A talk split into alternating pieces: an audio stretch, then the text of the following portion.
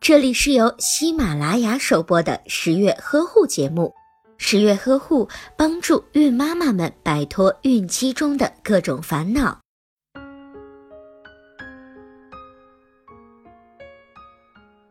小宝宝比较娇嫩，爸爸妈妈一个没留神，宝宝就生病了。十月君今天总结了几个生活小技巧，来帮助爸爸妈妈照顾好宝宝，让我们可爱的小宝贝少生病。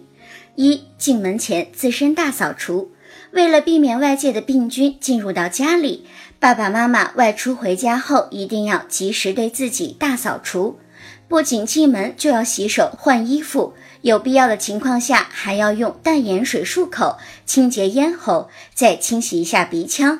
可别觉得漱口洗鼻腔太夸张，要知道大人口鼻咽喉里的病菌可能会对宝宝有危险。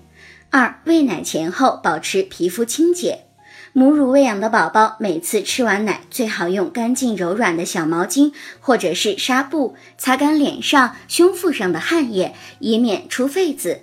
但妈妈在喂奶前就没有必要先擦干净乳头。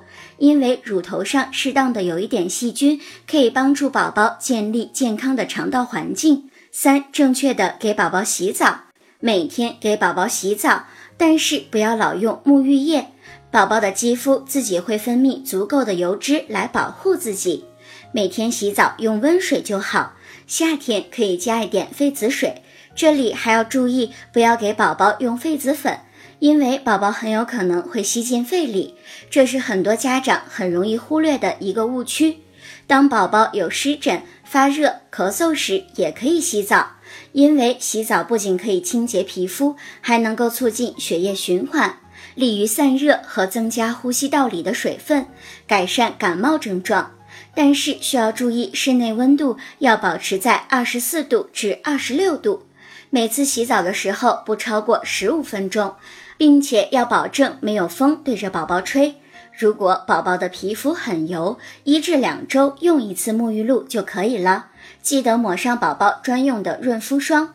四不乱用抗生素，抗生素的作用是杀灭细菌，对于病毒并没有用。大多数的感冒都是病毒引起的，腹泻也大多是消化不良、过敏或者是病毒感染引起。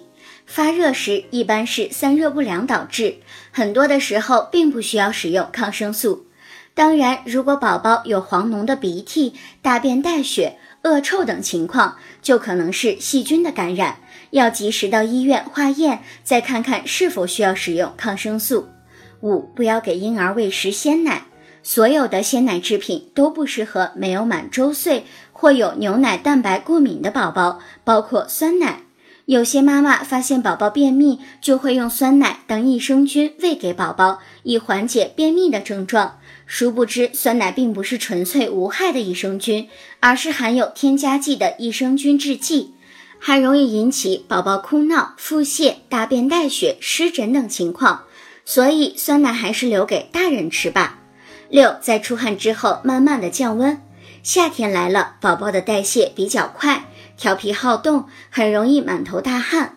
妈妈们一定要及时擦干宝宝身上的汗液。